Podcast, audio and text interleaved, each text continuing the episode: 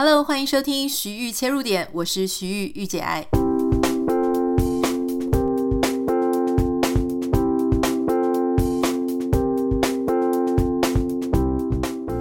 欢迎收听今天的节目。今天是礼拜五，我们要来跟大家分享一个我还蛮喜欢的影集啊。可是因为喜欢，所以后来做更多的呃功课，所以今天来跟你分享一下。这个影集，我相信非常多人在我介绍之前呢，可能就已经听说过，或是甚至已经看过了，就是 Netflix 上面的《You》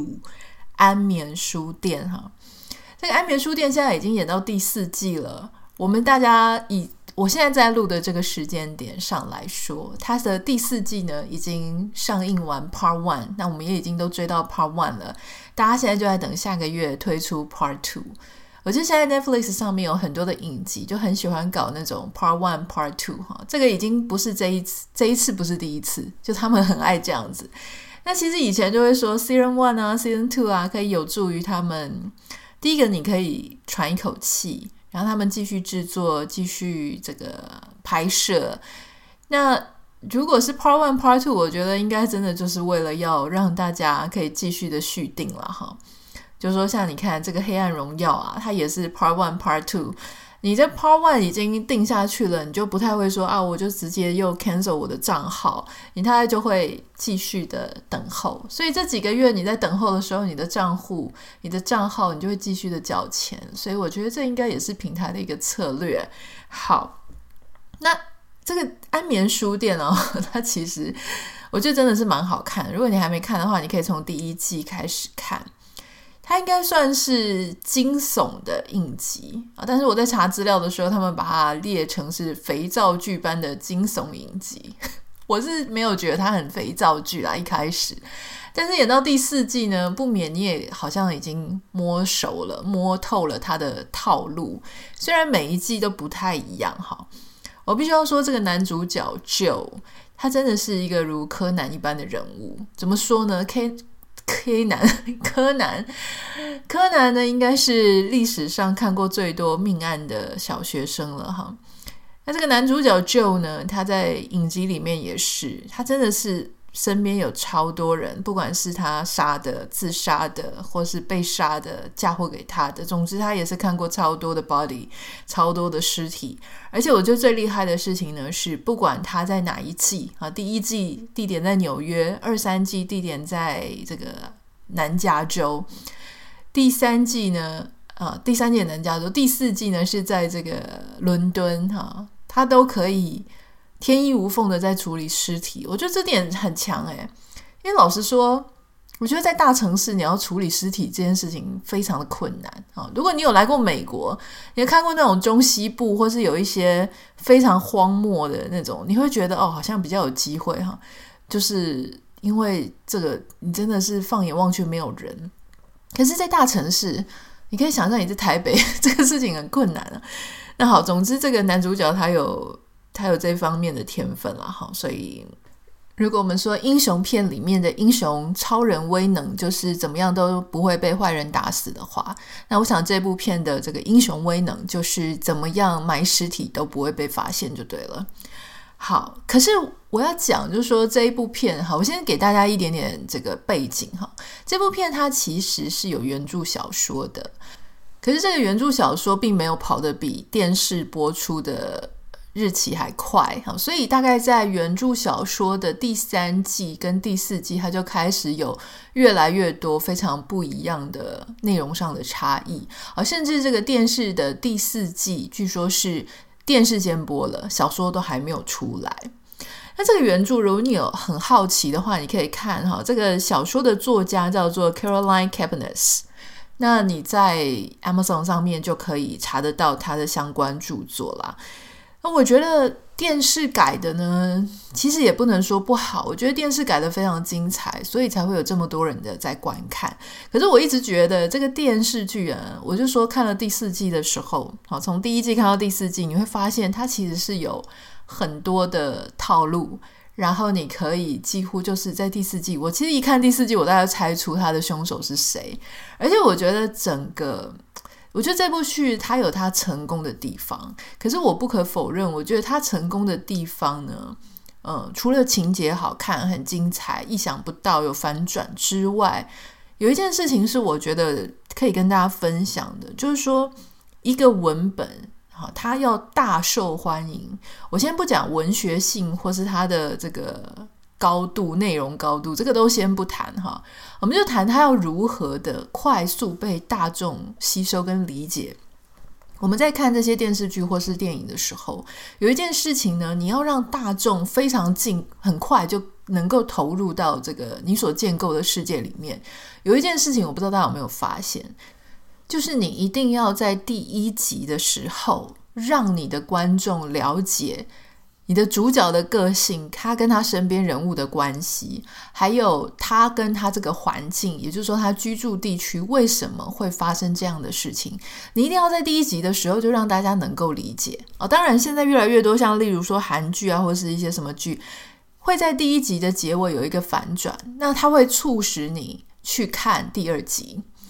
那如果你连第一集你都没有办法让人家一开始就一目了然说哦，呃，我觉得这个事情发生在这里，我觉得很合理。好，那你让大家觉得摸不着头绪，他可能就不会想再看第二集了，因为大家现在的选择这么多哈。所以第一集它一定是肩负着第一个勾起你的兴趣，第二个容易了解，第三个哎有一个反转勾你再继续往下看下去。那如果你第一集做不到这些事情的话呢，你这一部剧就很难成功。好，那回到说，我们要怎么样很快的了解说这些人物之间彼此的关系，以及这个城市它为什么会发生这种事情？你当然是可以说，哦，我就是说故事啊，我就是靠演技啊，我就是靠它的情节。当然，但是还有一个常常被大家所使用的就是复制刻板印象。为什么要复制刻板印象呢？所谓的刻板印象，就是在大众的心里哦，你不用教他，他就已经觉得对那个地方就是这样哦，这个性别就是这样，这种工作人他就是会这样。所以编剧或是导演，你就不用花很多的时间去跟你的观众沟通说哦，为什么好纽约上纽约这边会有好多的人他在从事自媒体的工作，他是 Instagram 上的啊网红。你就不用去跟这些呃网友讨论说哦，为什么在第四季的时候讲伦敦的时候会有有些人他的家里是住在庄园，好，他他们是有是贵族，他们的祖先血统是贵族，因为为什么呢？因为这个东西就是大家根深蒂固放在脑海里面的。可是你真的要去讲说，是不是所有的人他都是有阶级意识？在伦敦是不是所有伦敦人他都就是觉得说，OK 哦，我是贵族，所以我就高高在上，我是平民。其实不是的啊，或者说，你看他在讲加州的时候，我就觉得很不公平。今天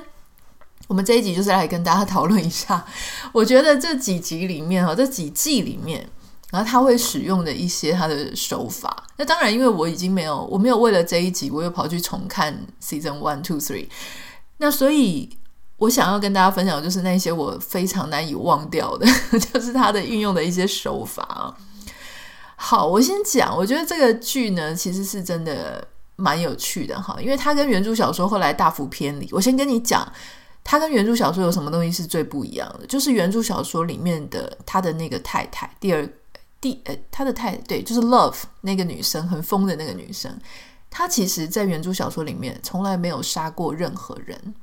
没有。但是你在电视剧里面呢，他好像把她塑造成一个非常冲动的一个凶手，而且那个冲动到一个让人拦不住。那在原著小说里面的 Joe 呢，他也是，虽然他有一些他的童年的创伤，或者他一些他的理由，可是他就是很典型的坏人的角色。但在电视的这个剧集里面呢，你会发现说，诶，他。他是充满了无奈的，他还是很有人性，他还是很善良，他还甚至还会给一笔钱给那个曾经一个受害者他的妹妹哈，所以你就会发现说，诶，在电视里面的这个 Joe 呢，他是非常复杂的，他既善良又邪恶啊，他的很多的不好的行为，或是他的杀人的那些动机，都是被他身边的人事物给逼迫的。好。那在这样的这个状况下呢，好，Season One 第一季发生了什么事情呢？就是他是住在纽约。那这个纽约的刻板印象呢，就是他如果你还有印象，就是他会说：“哦，这真的是一个社群媒体的时代，所有的人都拼命的拍自己的生活、日常生活上传，每个人都是所谓的网红。那他只要靠着社群媒体上面你贴的照片、你贴的文章，他就可以反向的搜寻到你，甚至可以追踪你、跟踪你等等的。那纽约的这些女学生会跟这个大学教授师生恋啊什么的，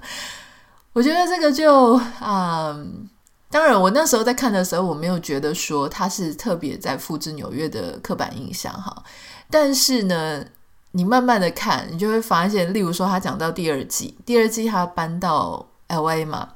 ，LA 我记得他就有给他一个评价，就是说 LA 反正因为他要逃离纽约，在纽约出事了嘛哈，做无法。无法这个继续活在纽约了，所以他就搬了一个城市。他到第二季就搬到 LA，他就提到说，LA 就是一个所有的纽约人都不会选择的城市，是这样吗？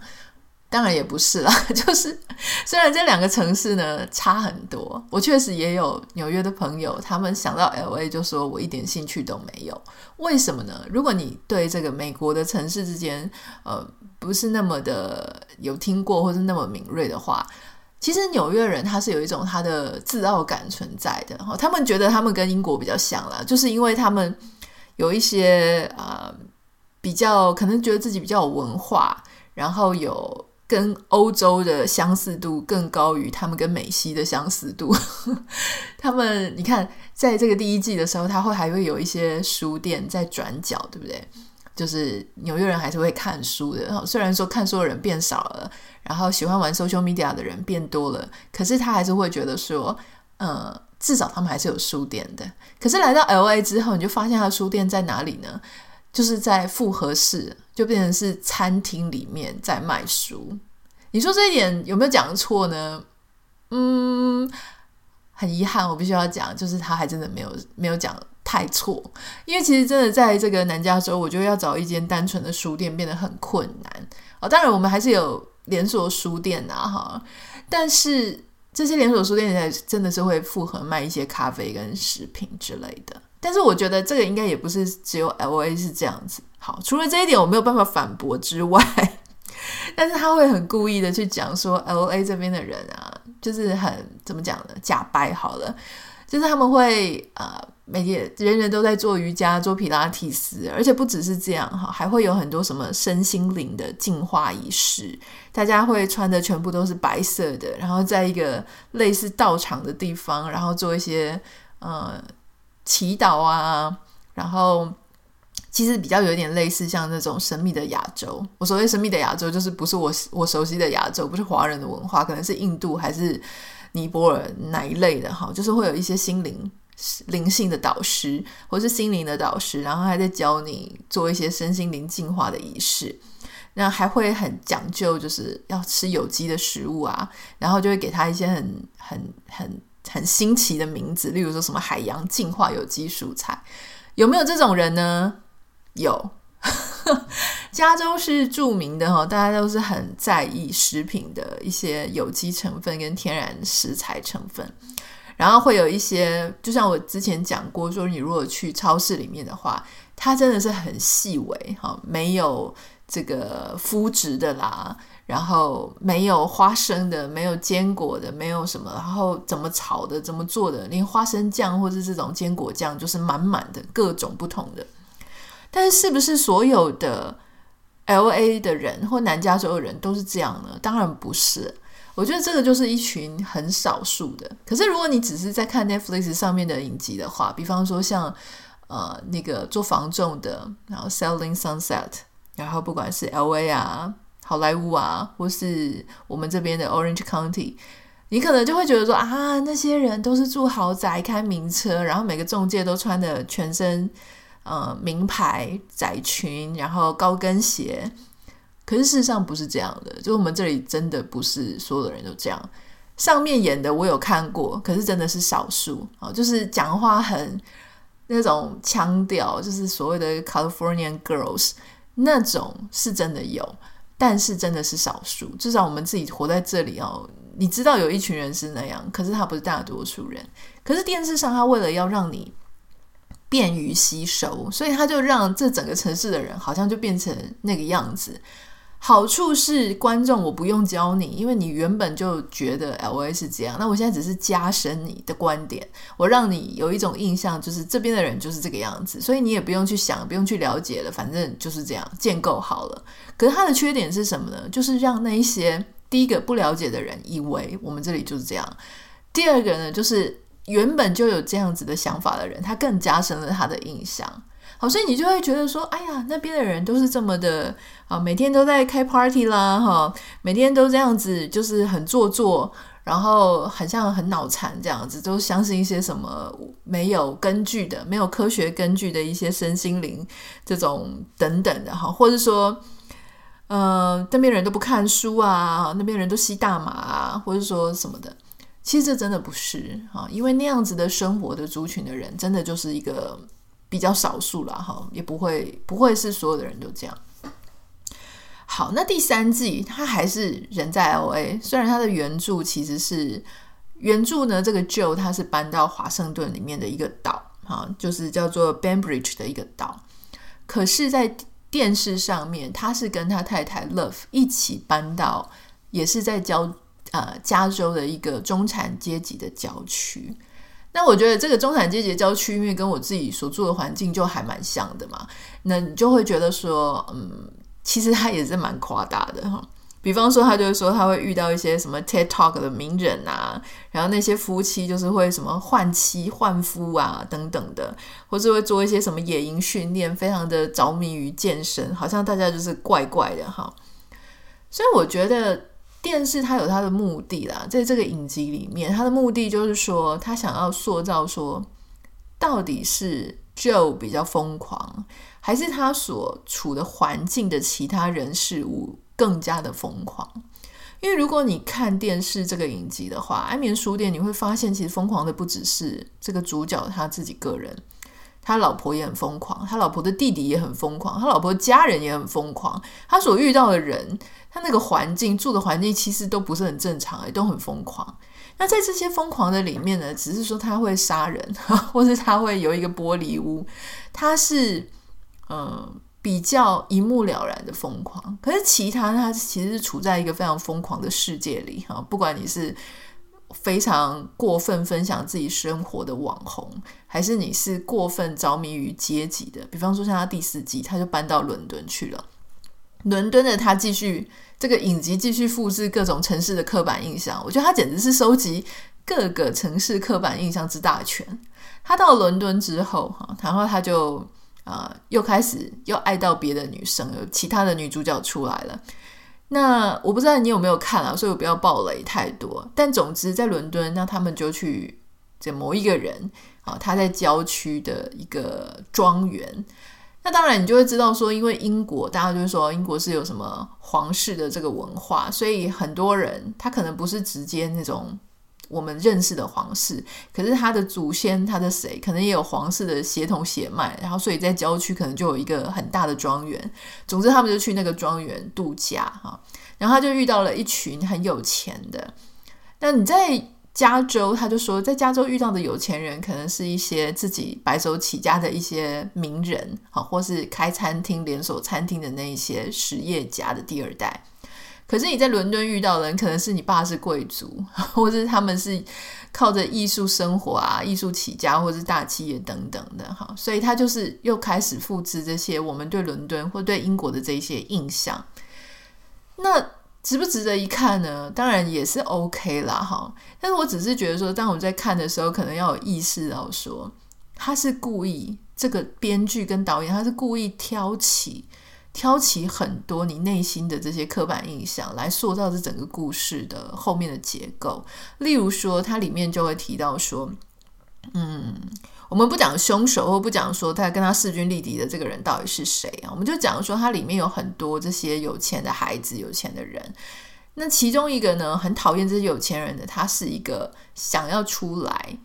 竞选的一个政治人物。那在这里，他这个刻板印象操弄的，还有这个对立就操弄得很明显。比方说，那一些贵族跟民选的这个政治人物，他之间基本上就是一个政治体制的对立嘛，哈，就是贵族跟平民，民选跟继承跟世袭等等的。所以我觉得他这一些事情，这一些。背景啊，特别他，然后他在每个城市都可以遇到有钱人。我觉得这件事情他也是故意，其实去塑造观众跟影像人物之间的对立感。今天如果说他都一直在讨论一些平民的事情啊，就是就是讲一些我们日常生活，你就会没觉得这个剧情没有那么好看。为什么我们在看小说或者是看剧电视剧的时候，我们喜欢看那种高富帅，或是看一些哇豪宅？首先，第一个，它的画面会很漂亮啊，它的这个里面你所遇到的建筑啊、设计啊，然后尤其是我们，因为就是大家都是一般人啊，这个呃，Netflix 的，我们就讲 Netflix 或是这个电视的收视市场里面最占比最大的一群人是什么呢？就是一群正常生活的老百姓嘛，因为那些。金汤匙或是 one percent 的人毕竟是少数。我如果希望他看我的这个电视节目呢，他我远远没有办法养活一整个 Netflix 平台，或者他没有办法为我产生出很大的啊、呃、这个观众的这个观看的时数效益。大家知道这个呃安眠书店，它每一季都可以产出至少四亿的观看小时。什么四亿呢？就是说，一个人，我比方说，我在这一季剧集里面，假设我投资了我的时间是十个小时，好，那有多少人看？然后把这所有的小时数全部都放在上面，因为这些就会变成他这个 Netflix 后面他去判断说这一部剧到底是不是真的受欢迎。如果你只看了。呃，第一季的第一集你就放弃了，那你贡献的就是那几十分钟、一个小时嘛。但如果你全部都看完了，而且你还二刷、三刷，那你贡献的就是非常的多。所以他们会去这样子判断一个剧它的呃成果，这是他们的成果表现之一。那这个 Netflix 每一季它都可以产出超过四亿小时哈，它几乎是跟这个怪奇物语是差不多的程度。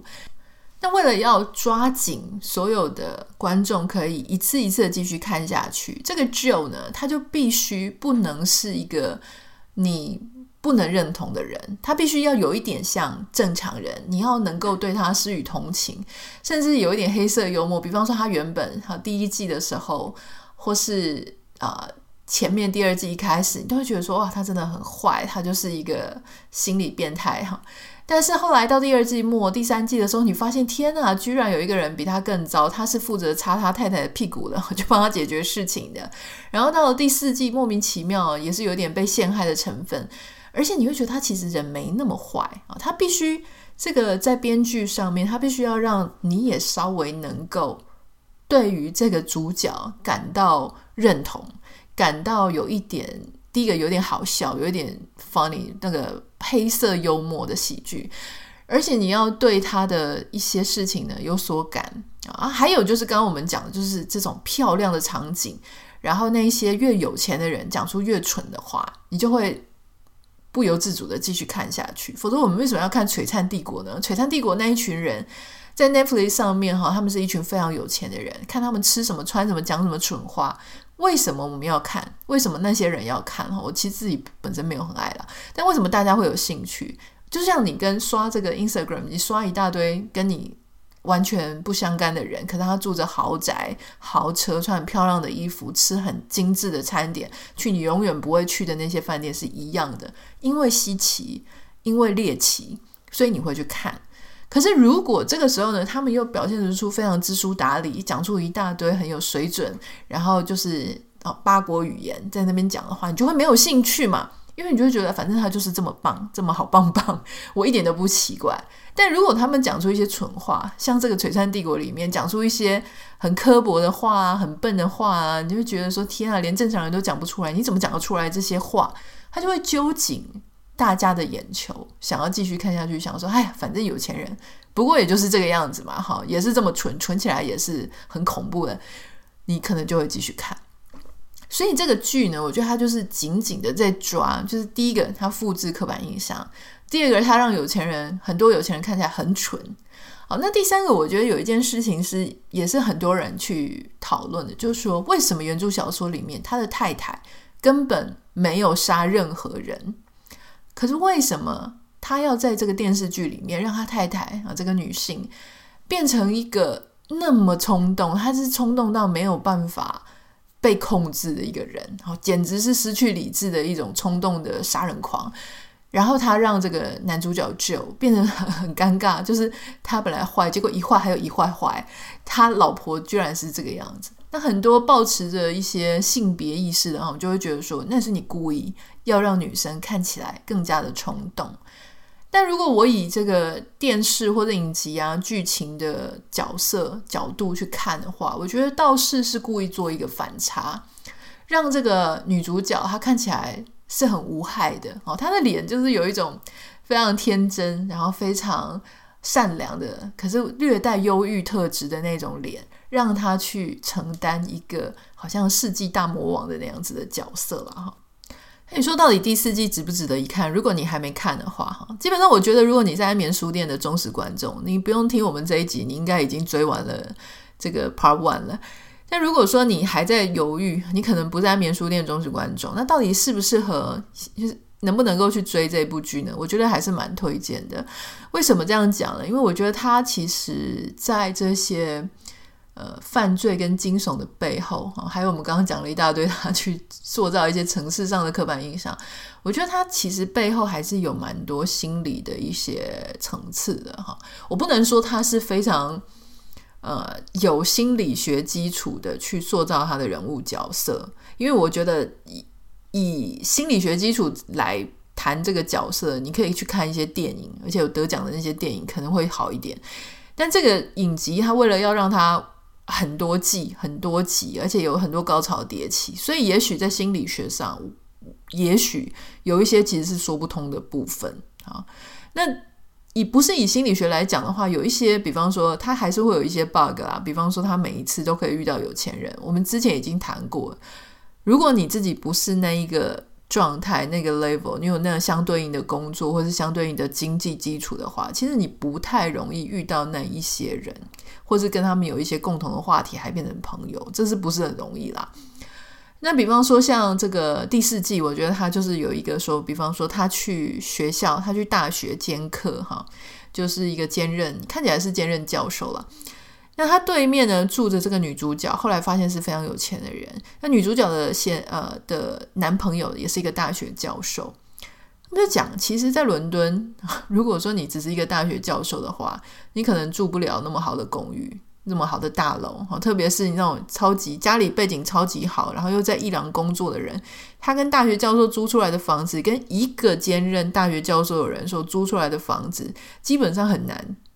在地理位置上很难再对接了，因为对接的房子应该房价或是租金应该是差不多的。但他为了要让他这件事情是合理的，就是他会常常看到那个女主角，为了跟踪，所以他让他们住在同一条街。但理智上你去想这件事情就不是很合理。当然了，我也我也同意说，如果你所有看所有的影集里面都要这样子去分析，这么理智的去看说合理不合理，呃，也许你就会觉得好像失去了一些趣味。可是对我来讲，就是看这些事情，反而会让我增添很多我的趣味，所以我不太知道你在看影集或者看电影的时候，你是哪一种人？是那种百分百投入在剧情里面哈，还是说偶尔会抽出来、抽离出来，像一个旁观者在看呃编剧跟导演怎么样？操弄观众的想法跟人心的，欢迎你可以跟我分享，私讯到我的 Instagram 账号 Anita 点 Writer N I T A 点 W R I T E R。如果这个周末你还不知道要看什么，欢迎你可以看安眠书店。我觉得即使它有很多我们前面讲的这些事情，但它仍然是一部呃在剧情上很精彩的，还蛮值得一看的一部剧了哈，在 Netflix 上面。OK，那我们就下个礼拜见喽！祝福大家有一个非常美好的周末，我们拜拜。